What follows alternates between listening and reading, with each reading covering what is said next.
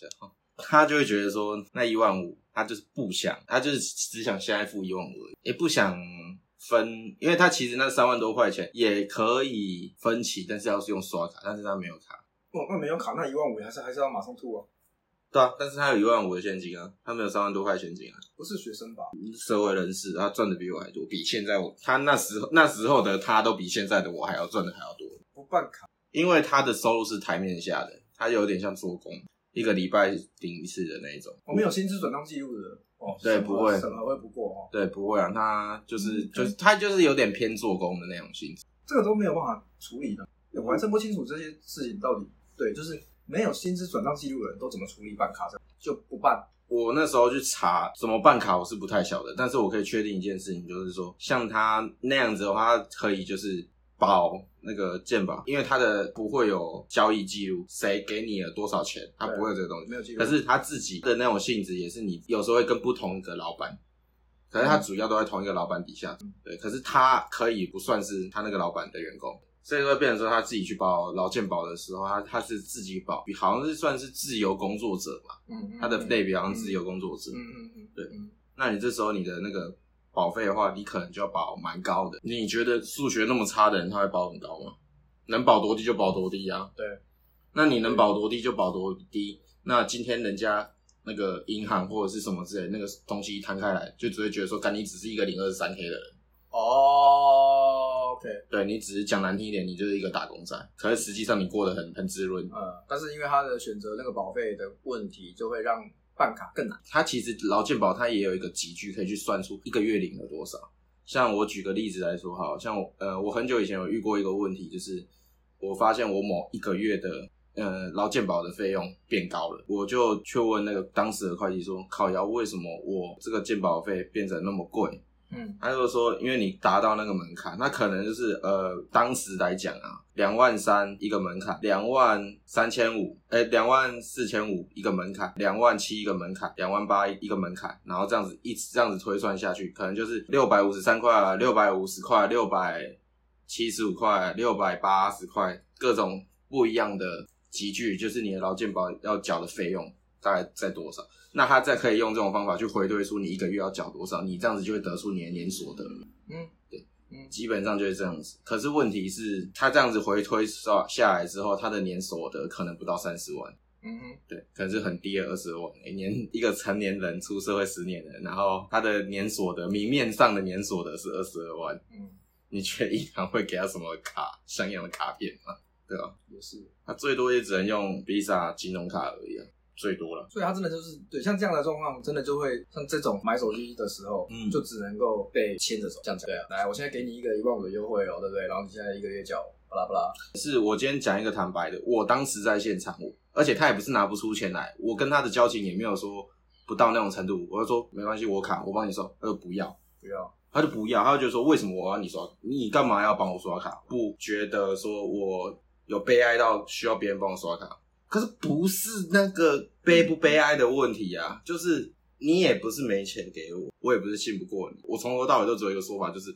你一整年结束之后，一年半三十六期过去之后，你总共要丢六六万五出来，而不是五万九，就差这六千块。他觉得说这六千块也没差到哪去，他不差这一千六千块。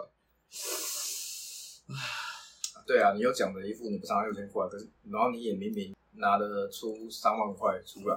但是你就是要被人家绑那个，然后被人家赚那个流程，很奇怪啊。他的财务能力才对啊，所以对，就是其实呃我们在讲那个什么办卡刷分期的事情，那其实他根本就，其实他根本就不需，太短，他确实不需要那个东西啊。但是他就是他就是被那个东西给吸引了，然后好，那我就可是这样一讲起来也蛮奇怪的，为什么他办过车贷啊？想办法的，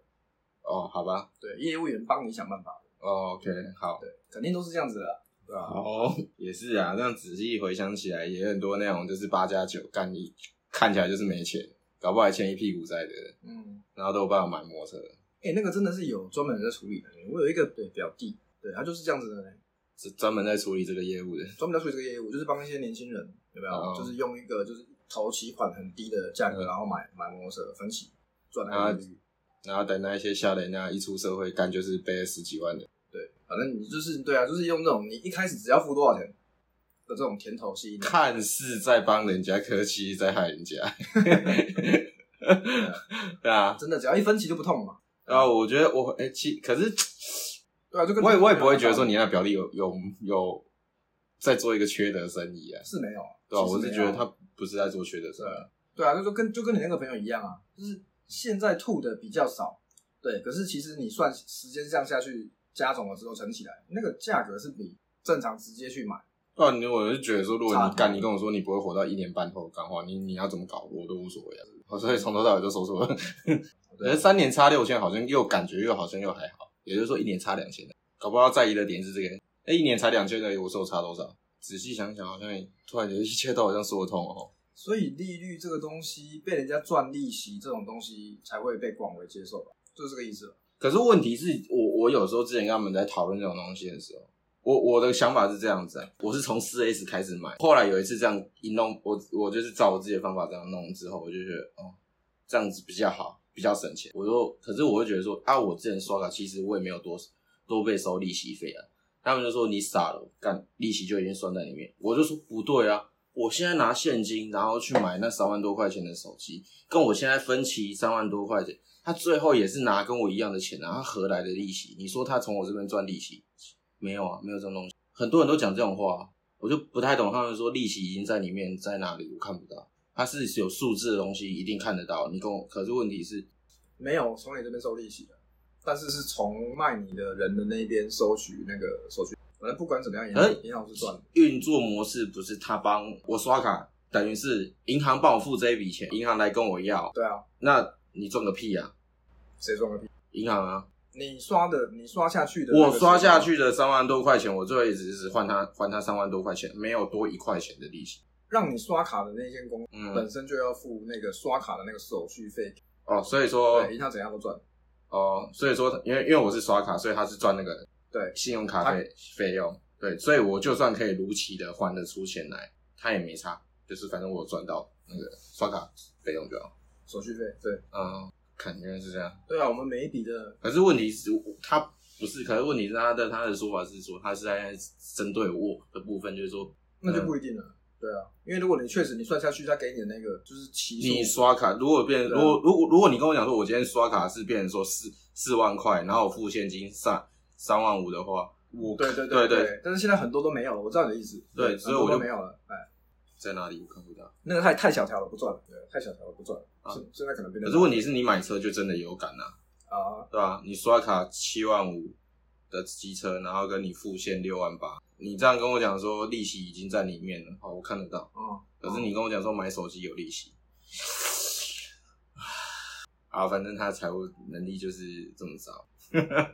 因为有有两种想法，一种应该说有两种人，一种人呢是他实在是不想跟，他也觉得他自己不需要跟银行，他不需要被银行赚，哦，对，嗯。这种人还真的不少。然后有另外一种人呢，是跟银行搞好关系吧，让他们赚一点利息吧。这样子以后我要买大条的，买房子、买车子的时候，嗯，对银行一审核我的那个记录，嗯哎、这个客户不错啊，有没有？他，乖乖还钱了。会乖乖还钱啊，利息都给给收啊，嗯给赚啊，那就方便。啊，通常这种第二种人呢，就是那种你时常需要跟你阿 Q，借钱，不管是买什么或是对干嘛，那我应该算是这种人，还还是你还没讲完？就差不多。我的对啊，两大类嘛，喜欢跟银行来往，跟不喜欢跟银行来往，所以这会会有呈现出两派啊，对啊。我干嘛给你赚？OK 啊，我给你赚啊，因为我需要你啊，对啊，每个月还不痛啊。我突然想到一件事情，我以前在打工的时候，那间火锅店，那老板他有点偏向于这种这种个性，嗯，因为其实主管有点就是扮股东的身份，然后就是我跟他们讲说，哦，你们不要去买股票什么什么之类的，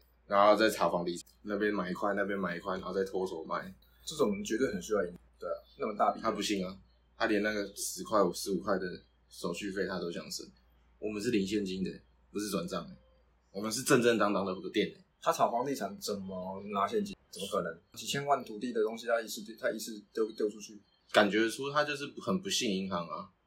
还是他其实很抠，连那十十五块的手续费都想省，他只是抠而已。然后他只是抠。对啊，炒房地产的人一定很需要银行。土地、房子这么大笔的东西，他怎么可能不需要银行？他只是抠啦，他只是他哦，他是抠，就是小地方很抠，嗯，然后大笔的都花的很豪气。那我这种人看很多看那也未必啊。这种人应该说这样好，今天我要买房，我要买房子，很干脆。但是我今天要把我自己的钱拿只去不回的话，干我觉得很痛。那像蛮多人都会这样子啊，因为我今天把钱拿出去的话，投资或或东西回来，可是问题是我今天给发薪水是钱就出出出去就出去了，他就会很抠，蛮多的这种。嗯哼，对啊，因为投资是投资啊，需要银行啊，所以那个没有什么好。因为我那个朋友跟我另外一个朋友闹得不好，前面刚刚讲的一些那一种他的想法上，你我先跟你确定一件事情，你已经大概了，你应该已经大致上了解他这个人的个性了，还是说有什么地方需要再为你为你补充的那你先讲，你先讲。？OK，就是网络上的，就是就是他们一群人，然后一起在玩网络游戏，然后他跟 A、B 同时告白，同时献殷勤这件事情，啊然后这两个女生很要好这件事情，啊，跟这个跟这个一万五买手机的同一个人。对，是同一个。哦，好，哎，好，继续，你会不会觉得这个人的那个逻辑越来越妙？继续啊。就是我有跟他探讨说，他这个人格到底是从哪里开始？就是有讲到一件事情，就是说他究竟是说谎成性呢，还是他个人？他就说他很喜欢说谎这件事情。嗯，然后可是讲着讲着，就是说他说他讲不过人家，他就会嘿嘿给我，OK，有一点我 get 不到说谎成性跟刚前面这些事情的关联。哦。他今天就是个性就会变成说，呃，你们在吵什么？好，然后另外其中一个朋友他就是很会讲，他就会讲说，哦，是我那个像前面讲的那样，同时跟两个女生同一个圈子的女生，同一个圈子的女生 献殷勤这件事情，然后他就会觉得说，没有，是我那个朋友乱讲的。那我今天对对，我今天去跟他取证这件事情的时候，他就会，但他就是摆出一副就是你你你信就信，你不信就随便你。那我今天就会觉得说，啊不是啊，你今天连为自己辩驳的意思他无法辩驳啊，都没有了，就心虚啊。你觉得是心虚？就是其实很多人都一样会有这个状况，这个现象，就是心虚的时候就会嘿嘿他说就是从以前就是会戳到痛处的感觉。心虚，然后到嘿嘿给我，然后再到如今的就是不屑了啊，你不信哦，不信就算了、啊，嗯关我屁事哦嗯，反正你不信是你家事啊，嗯就是就是他现在已经到这种境界了。嗯哼，对，就是用最小的力气去摆脱掉这件事。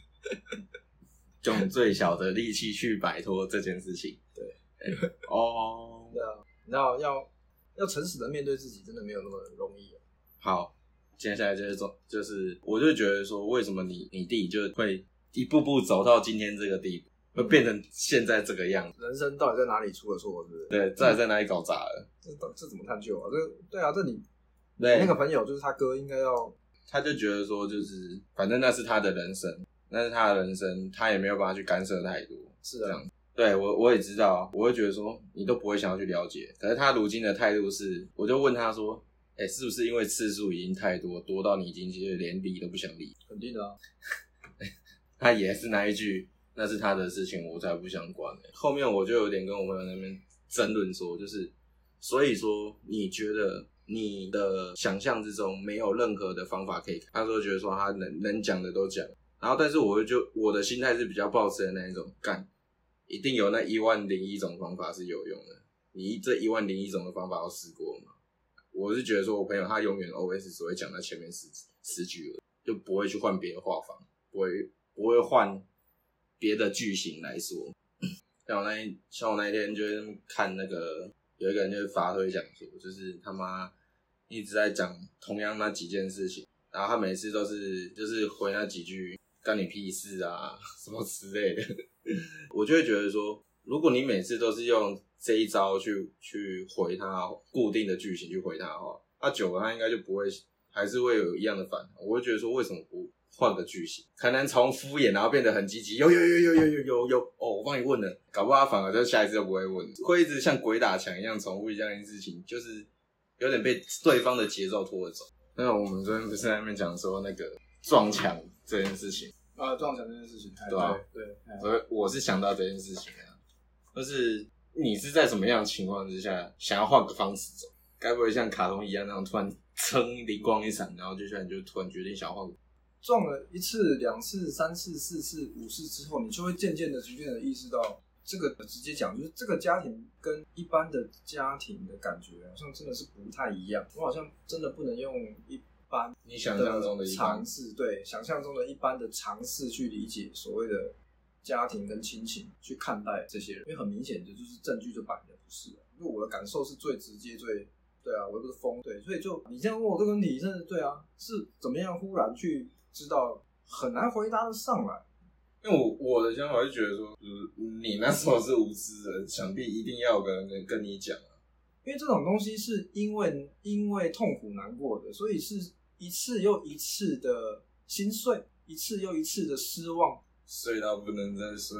就一次又一次的某一些某一个事件，对不对？嗯，然后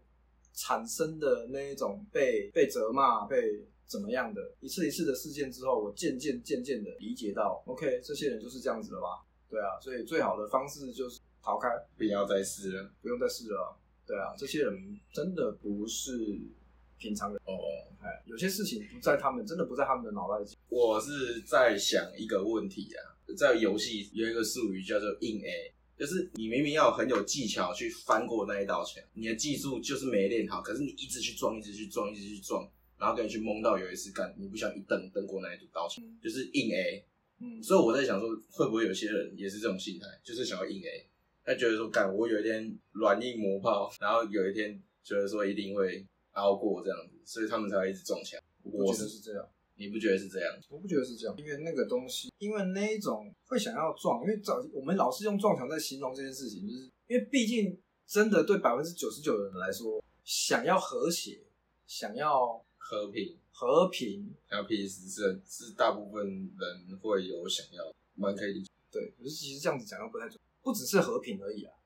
对啊，我跟你摸高差也是和平，我跟你、哦对对对对这这有点深。井水不犯河水，对，那也是一种和平。对啊，那所以就是对我来说，我现在做到的和平，相处融洽。就相敬如宾嘛，冰块的冰嘛，对不对？那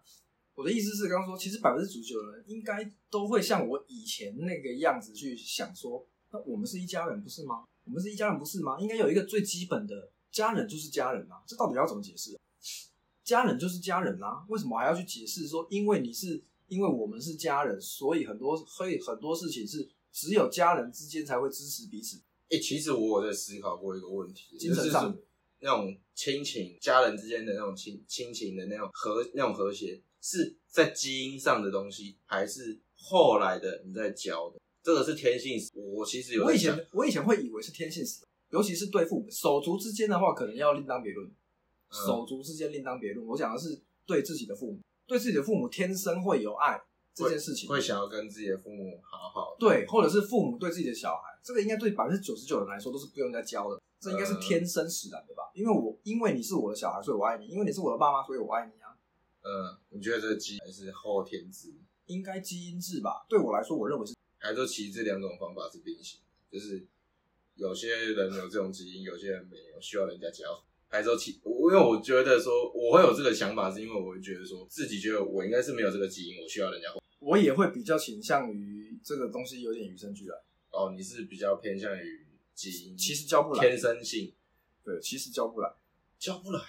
你没，如果你真的不爱你的父母，可是不是真的，你真听我讲完，你如果不爱你的父母，你不爱你的小孩的话，你让别人来教你怎么教的会啊？怎么这种事情要怎么教的会啊？如果我可以教你，如果你真的天生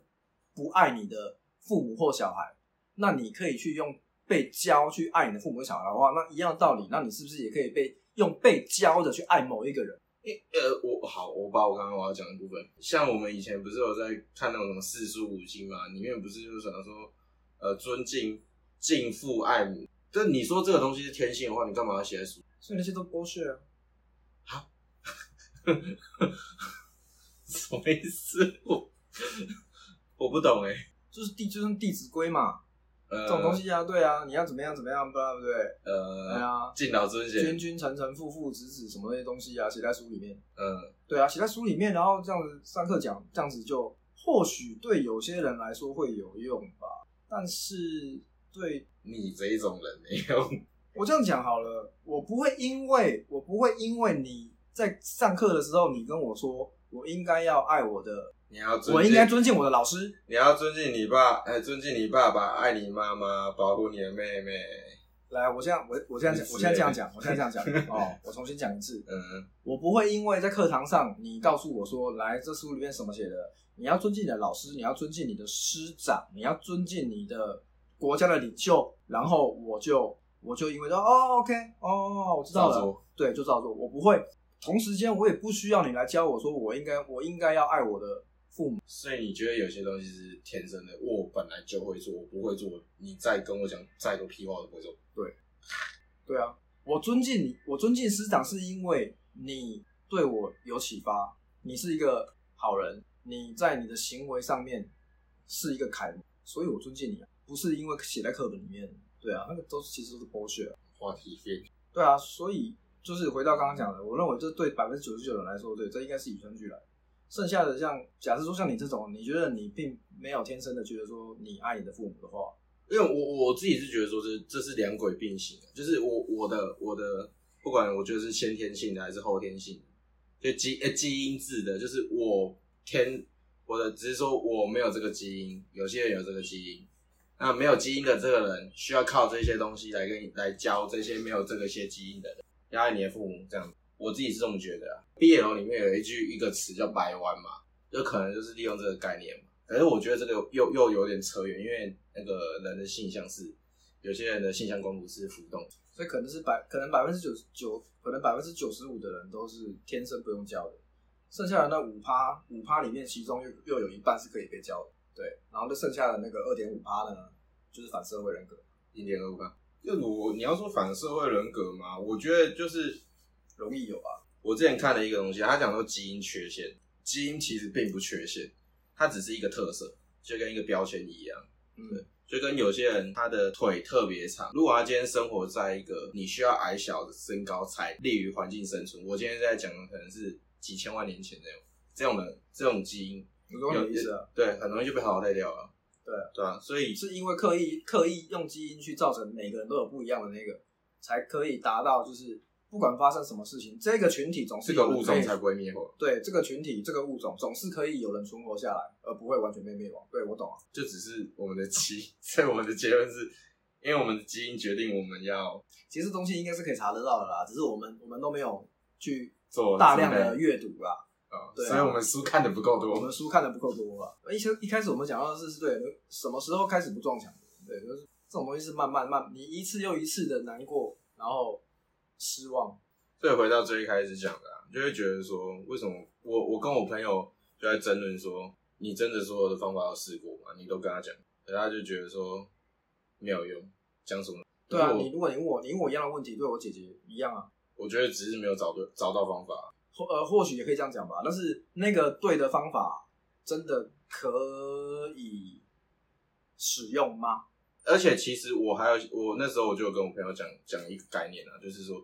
呃，我玩了很多游戏，那有些游戏就可能会有对话，你要选对对话，你才会走向 happy ending。那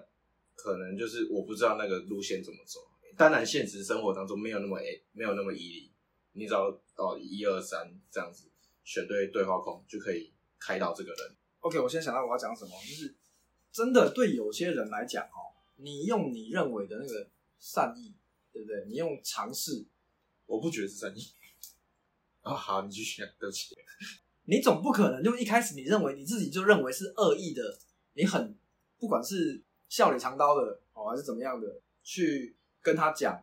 这样讲好奇怪哦。你这样人生不会变。其实我讲，其实前面讲了那么多，就是我是觉得希望他可以有一个比较，对你举个例子嘛，就是你你你举个例子，你今你觉得今天用用什么非正规的手段，就是不是不是好好的劝，不是用那种发自内心希望他好的那种劝，是用一种我刚刚讲的笑里藏刀的恶意的方式来，反而让他的人生变好。哦，我朋友他有讲了一个例子，就是他的人生要非发生非常极端的变化，然后我就讲了一句很很很奇怪的话，我就说你死就他哥，这没有回答到我刚刚的问题啊。就是就啊呃我想不到啊，嗯，对我其实我也想不到，我我也想不到啊，对，我就其实我觉得想要跟他讲什么样的话才是正解，就好像干一关你在一万颗沙子里面找到你想要的那一颗，很难呐、啊，我也办不到啊。我刚刚讲的东西就是，我们通常都是只能够想到，就是用帮他分析的，就是你看你这样子做，然后你看最后的结果是什么啊？然后你看，如果你这样子做，对不对？最后得到的是这个结果，这样难道不是比较好的吗？嗯，对啊，如果对方有跟我一样的脑袋，他一那是不是马上就啊？对啊，对方跟你有一样的脑袋，他一就会那个，他只是欠缺一个人点他而已啊，点开。对对对，就是其实他听得懂，他只是没想到的时候，嗯，哎，我觉得我要再再重新讲一下，我们现在在讲的不是什么，我们要排除掉一个状况，就是那种不是那种你认为对的才是对的吗？不一定啊，看事情的角度不一样啊。你为什么那么傲慢，对不对？嗯，哎，然后就说哦，你你认为的好才是好，不是这种事情。对我们讲的不是这种事情，是你明明看到那一个人他的做法达不到，永远达不到他要的结果的时候，啊，你知道怎么样可以达到他要的结果，对，可是他偏偏都为什么都一直不这么做呢？然后你在这个情况下，对不对？你是不是可以给他建议？我就是这样想。对，哎，你给他建议了之后呢，理论上他如果听得懂人话，对不对？他听了之后，哎，对啊，可是问题是偏偏就是这个世界上就是常常会出现一一种人一个情况，就是你讲什么他也不听吗？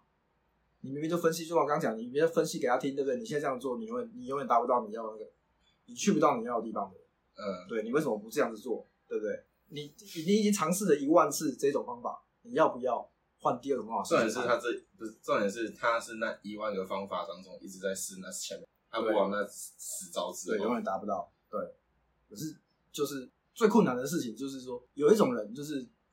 可能是你的家人，或是你的谁，对不对？就是对啊，嗯嗯，对你跟他讲，他没没有用。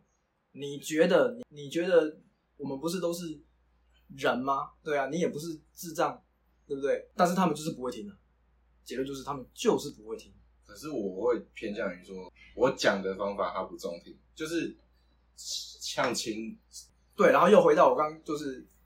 要要讲的，对啊，我们我你要怎么用，你要怎么用用用换换一种方式去劝他，对不对？再再来还是延伸到换一种方式劝嘛，对不对？嗯对啊，对，换一种方式劝，对啊。那问题是你我们要怎么去想得到，劝的方式不一样啊？我明明讲的东西是很合理的，嗯，照理说你应该要听得懂的。要投其所好啊，像那个秦以前那个故事一样，那个秦王那时候有招一个那个那个人叫什么名字，我有点忘记。他第一次跟他讲说仁爱用仁爱之道来去称霸六国，他不想听啊。嗯，然后第二次跟他讲说，就是用王道的方式来去称霸六国，干他也觉得说，我就觉得说干理解攻大小，所以那个是听不进去。后面跟他讲说用霸道直接干用武力征服六国，他干他就很爱听啊。对，就是我觉得说我没有找到他心目中的霸道，有可能。对，所以我就觉得说我只是要跟我朋友讲，就是说我没有找到他想听的东西，然后来去让他转弯，不要再试那四种方法。然后他就觉得很干很干脆，就说没有用，攻起来都磨好。还有一种情况，因为我不知道你那个朋友，然后他弟弟，所以我一直我一直想到就是我我家就是我姐的情况，到最后到最后我也是放弃跟他讲话，最好的方式是不要跟他讲，没有用，你已经想不到如何，因为你讲任何话，其实他根本真的听不懂，他会扭曲。你你明明明明讲出来的话是呃善意的，嗯，没有他就恶意解读。他就会恶意解读。遇到这种人，你真的是没有办法，哎，要么听不懂，要么恶意解读。我可以把这件事情归归咎于教育程度有差，教育程度有差，呃，看的东西不够多，以我姐的例子来讲的话，她是台大博士第一名毕业。哇，还看的书一定比我铁定爆多爆干多的。对啊，这个会延伸到另外一个问题啊，举个例子，用白痴像在骂人，我不晓得该用什么讲。这个人很会读书，但是是生活白痴，不会做菜那一种。呃，类似是这个概念。对我，我一直在想到底要除了白痴以外，要你家要做一个机器人可以，但是你家要做一颗荷包蛋，他不行。就是有这种奇怪的，就是有这种人，呃呃，对所以他的情况是这样，对，他所知道的东西非常非常的狭窄，因为很多太专精了吧？很多念很多书人都会有这个问题的。对我觉得应该是他们太专精在一个东西上。对，那个东西实在是太细，细到生活上也用不到的时候，然后你平常在跟他接触的话，你就会觉得这个人是白痴。生活白痴，对因为讲生活白痴，很多人都会第一个就是联想到的事情是，很多生活基本上面，比如说煎个荷包蛋，对不对？哦放个灯泡，对那些怎么，然后都都不会，但是远不止于此，那个问题比这个大的多得多。哦，就是在还要再加上，就是我刚刚讲的，他会恶意解读别人的话，对不对？哦，他是人性本恶派的，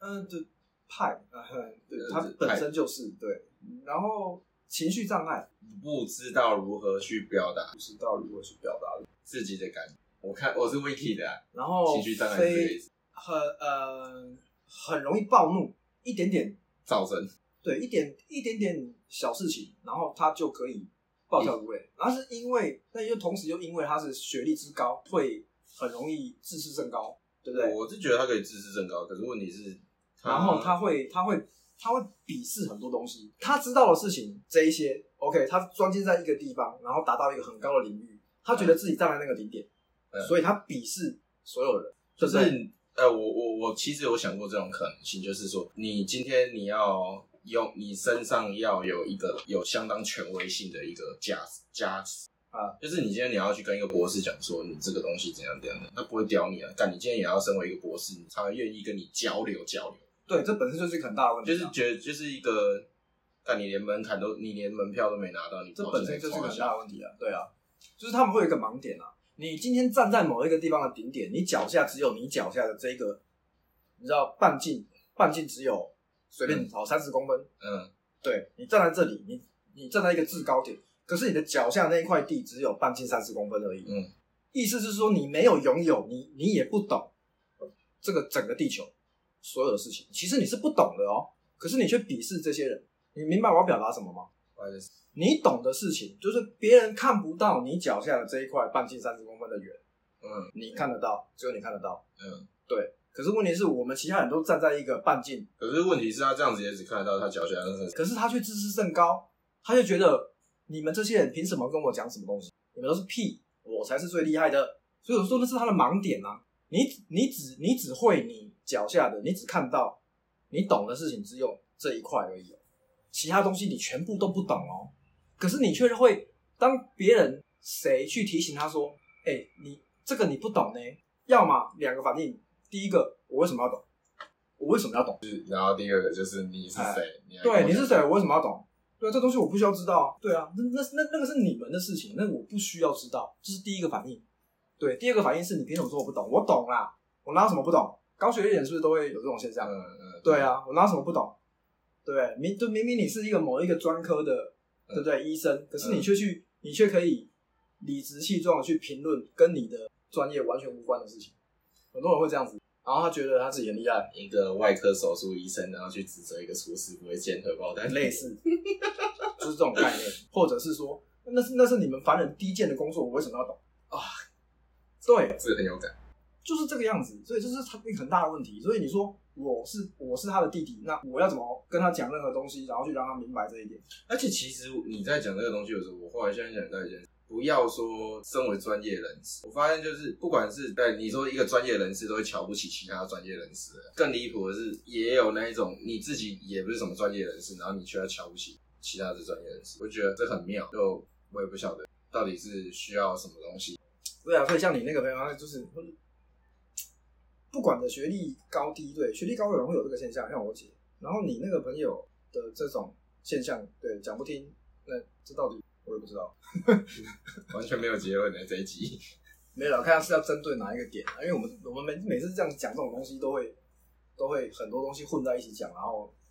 我是觉得还好啊，因为再说，毕竟我们在讲的东西也是很抽象的东西。很抽象。哦，对啊，其中就是讲讲着讲着，然后就是我我就是跟他讲说，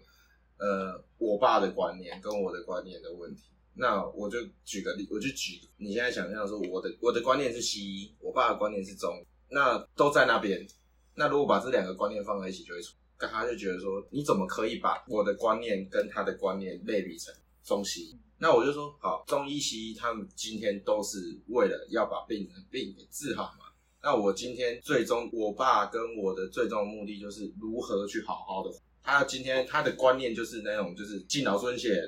你敬老尊贤，你会过得比较舒服一点。但是我会觉得说，呃，我的观念就会觉得说，孰是孰非，是错的就是错，是对的就是对的东西，没有在跟你讲说尊重与不尊重这件事情。那今天我的方法就是觉得说，这也这也是一种活着的方式。那你觉得说我不敬我不尊重你，那但是我觉得说你因为你是长辈，然后我就要觉得你是对的，所以我才把我的观念跟我爸的观念类比成中医西医，然后这两个东西放在一起，然后就是就是这样。他可能他就觉得说，你没办法这样，你不能这样类，就是这种很抽象的东西，他也没办法理解，啊，对吧？嗯，对，上一辈的人很大部分的人很难理解有一些现在的抽象的概念，东西不在他们脑子里，他们根本没有接触过这种东西。没有被教过，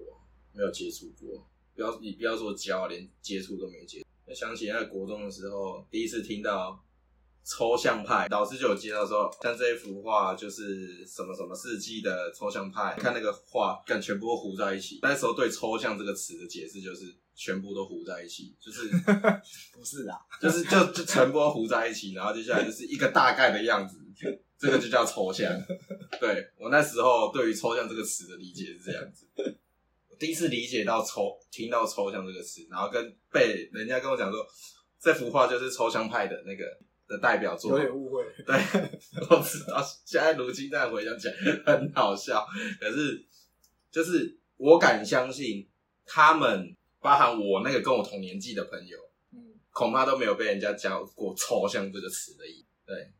所以我才会觉得说，呃，很多时候就真的是教育真的有差。啊，讲到这个，就要讲到今天最后的压轴了。怎样？有时候我就会觉得说，推特上的一些那种女权或女性主义粉，就是一天到晚在那边叽叽叫的，干，我就会觉得说，我觉得你们讲的都很有道理，没有错，嗯，但是你们整天在推上那边靠北靠物的，你们真的为了这个社会付出贡献了什么，或做了些哪些东西？去教一些异男，呃，我讲一个实在话，我也是上了推之后，我才学会如何跟女性相处，尊重女性这件事情。对啊，但是没有，他们只是不停的骂臭鸡鸡、臭鸡鸡、死意男，老二应该被切掉，没了。你们没有任何作为，啊，就速冻嘛，推特已经不速。冻了呀。没有啊，确实很多很多时候你现实生活上你就是无力啊，这倒也不奇怪啊，因为你就你就是你就是无力改变现状现实，所以